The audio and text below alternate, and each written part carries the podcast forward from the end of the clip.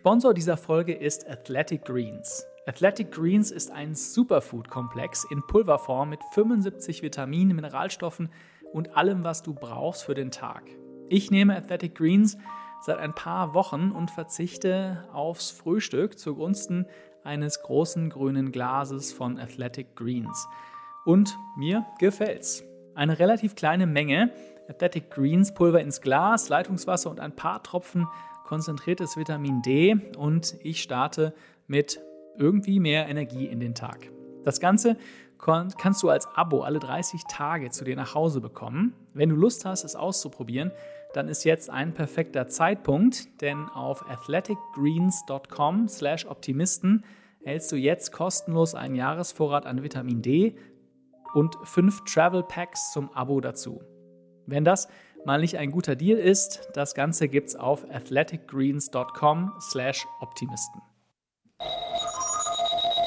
Herzlich willkommen bei Digital Optimisten. Ich bin Alex und ich bin mit diesem Podcast auf der Suche nach den nächsten Elon Musks, die mit ihren großen Ideen aber noch ganz am Anfang stehen. Heute mit der zweiten Folge meines Gesprächs mit Moritz Kreppel, Gründer des Urban Sports Club und den Rapid Fire Questions.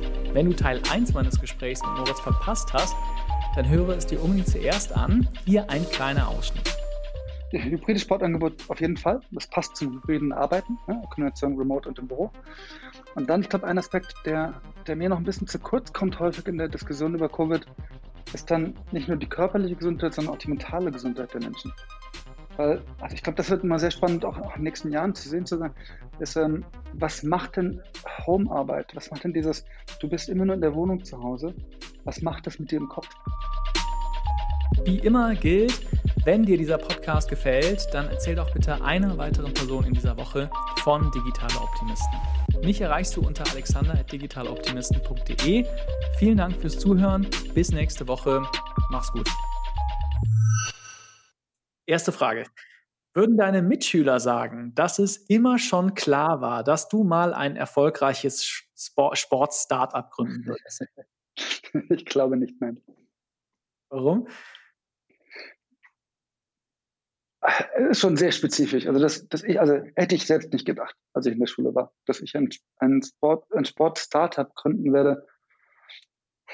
Also ganz ehrlich, in der Schule hätte ich eher gedacht, dass ich was Politisches oder Entwicklungszusammenarbeitsartiges mache.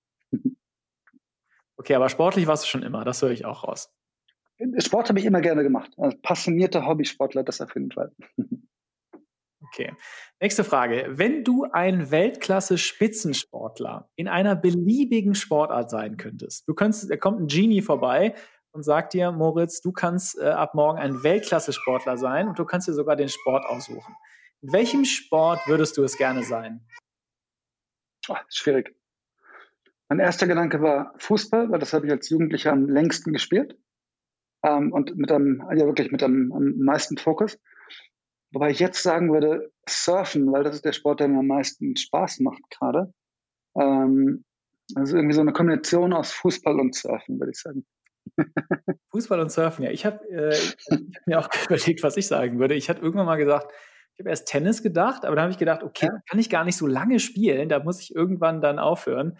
Ähm, da habe ich überlegt, Golf, das kann ich relativ lange machen, bis ich 60 bin, weißt du, aber okay, ja, die, die Kombination ist äh, Surfen und, und Fußball, okay, kann ich verstehen. Aber das Problem ist halt, das Problem bei, sowohl bei Surfen als auch bei, bei Tennis, als auch bei Golfen, ist, du machst es halt alleine, ne? Ja. Das ist schön Fußball als Mannschaftssport, aber ja. okay, cool, verstehe. Stell mal vor, du könntest dir eine Botschaft an dein 18-jähriges Ich senden. Was würdest du dem Moritz von 18 Jahren sagen? Vertrauen zu haben, dass alles wird. Und zwar, also was ich damit meine, ist, wenn ich mir meinen Lebenslauf rückwärts anschaue, sehe ich eine sehr klare rote Linie. Ja, das ist so irgendwo zwischen Politik und Wirtschaft, ähm, irgendwo, wo man, wo man was verändern kann. Aber es war jetzt nicht so das klassische, ich habe irgendwie Medizin studiert und bin ein Arzt geworden. Ähm, es war eher so, im Rückblick war, war die, rote Linie da. Währenddessen war es, war es nicht immer so da. Und da einfach noch mehr Urvertrauen haben, ähm, dass, dass es alles schon ähm, Sinn ergibt, was man macht. Ja, das ist so ein Ratschlag, das, äh, den hört man oft, ja. Ich, es ist immer interessant, weil das kommt immer von, weil es lief ja gut, ja. Ich, ich, äh, ich finde es ich find's ganz interessant. Das höre ich ganz oft, das äh, auf die Frage. Und irgendwie, ähm, ja, kann ich, kann ich gut nachvollziehen. Ich glaube, es ist ein guter Rat, ja, wenn man eine gute Bildung hat und, äh, und äh, ist, wie man ist, und dann sollte man auch Vertrauen haben. Ja, was, ich habe ich hab alles gemacht, von, von Praktikas in, in Afrika über Entwicklungszusammenarbeit, wirklich in, in Brunnenbauprojekten zu arbeiten, über Beratung, ähm, über, eine Praktikum bei der Bundesbank gemacht ähm, für ein paar Wochen. Also Bandbreite, ich glaube, sehr viel breiter ist schwierig. Ähm, aber daran zu glauben, dass es schon irgendwie alles einen Sinn ergibt, ähm, ja, das hilft auf jeden Fall. das stimmt, ja.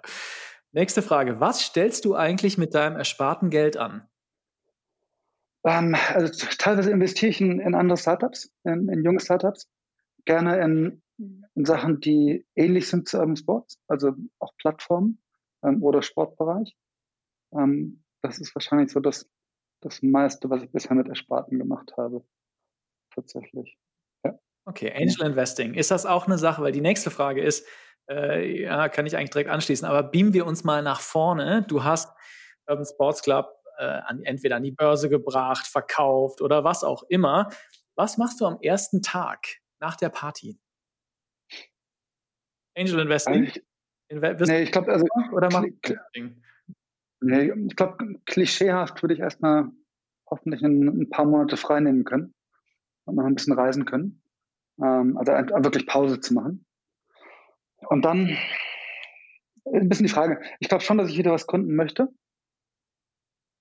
ganz ehrlich, ich glaube nicht, dass ich nochmal in einen Landcrab-Markt etwas ähm, gründen möchte, äh, weil das einfach sehr stressig ist. Ne? Also es macht sehr viel Spaß, aber es ist auch, auch sehr stressig. Ähm, also dann wahrscheinlich eher in einem eher so Social Impact Bereich, Social Impact ähm, Startups in dem Bereich was zu machen. Und die Politik ist keine Option, ja, dass du dann sagst, hey, jetzt schaue ich, gehe ich nochmal zurück zu meinen Wurzeln und jetzt will ich Parlamentarier in Brüssel werden. Schwierig vorstellbar, sehr schwierig vorstellbar. Aus den Bürokratiepunkten, die ich erwähnt habe. Hm. Ja, das muss echt frustrierend sein, vor allem wenn man aus so einer Hochgeschwindigkeitswelt wie du kommst. Nächste Frage. Empfindest du es eigentlich als schwierig, was du machst? Ja und nein. Also auf der einen Seite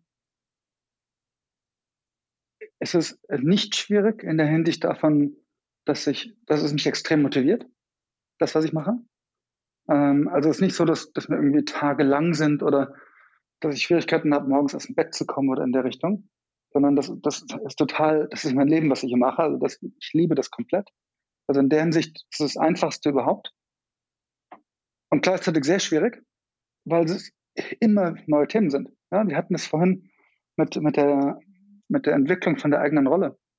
Ähm, das ist ein konstantes Lernen. Und wenn man konstant am Lernen ist, ist es auch anstrengend. Insofern gleichzeitig sehr einfach und sehr schwer.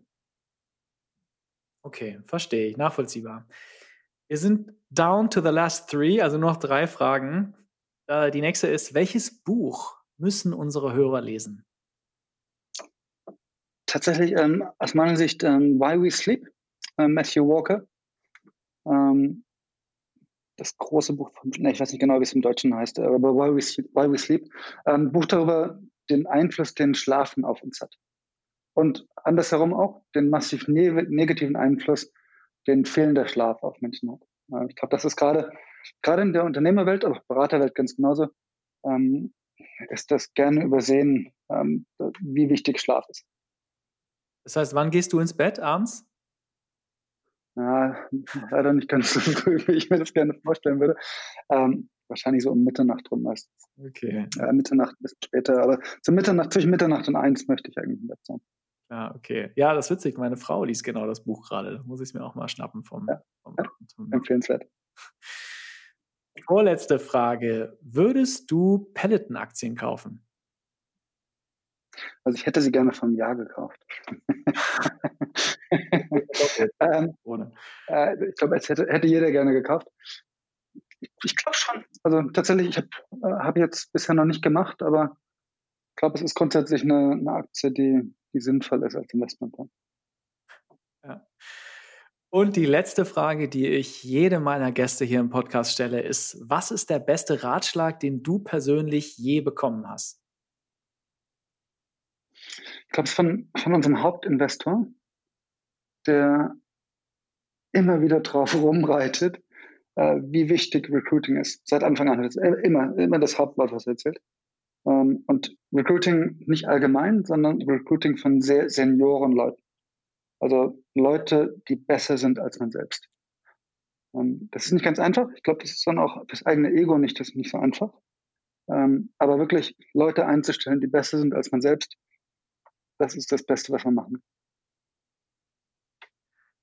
Super, Moritz. Mensch, das war wirklich eine, ein, ein Wirbelwind von, äh, von einem Gespräch. Mir hat wahnsinnig viel Spaß gemacht. Wir haben zurückgeblickt auf deine, äh, ja, deine, dein Heritage aus der Politikwissenschaft, äh, deine ersten Schritte in der Beratung, wie es losging mit dem Urban Sports Club, aus diesen ersten Momenten der Unsicherheit, wo die Welt noch gefühlt voller Nebel war und man gar nicht ahnen konnte, dass du am Ende mal äh, mit 400 Menschen durch so eine Pandemie gehen würdest, ja, dass das Teil dieser Reise sein würde. Äh, ich fand es ganz beeindruckend von dir zu hören, wie du äh, ja äh, die Hebel in Bewegung gesetzt hast, als dieser Meteorit dann eingeschlagen ist. Äh, auch die, die, den Solidarity Fund, wie du damit umgegangen bist, auch äh, ja auch das, die, das Ökosystem auch zu unterstützen, finde ich persönlich sehr super beeindruckend. Und besonders hat mich interessiert, wie du die Zukunft äh, der Fitness siehst. Also ich kann mich nur ganz herzlich bedanken, Moritz, dass du dir die Zeit genommen hast, dass du Teil von Digital Optimisten bist. Und ich wünsche dir weiterhin so viel Erfolg, wie ihr das aktuell habt. Noch so viel Gespür, ja, auch diese immer noch schwierigen Zeiten zu navigieren. Vielen Dank fürs Gespräch, Alex. Hat viel Spaß gemacht. Ähm, gerne, gerne wieder.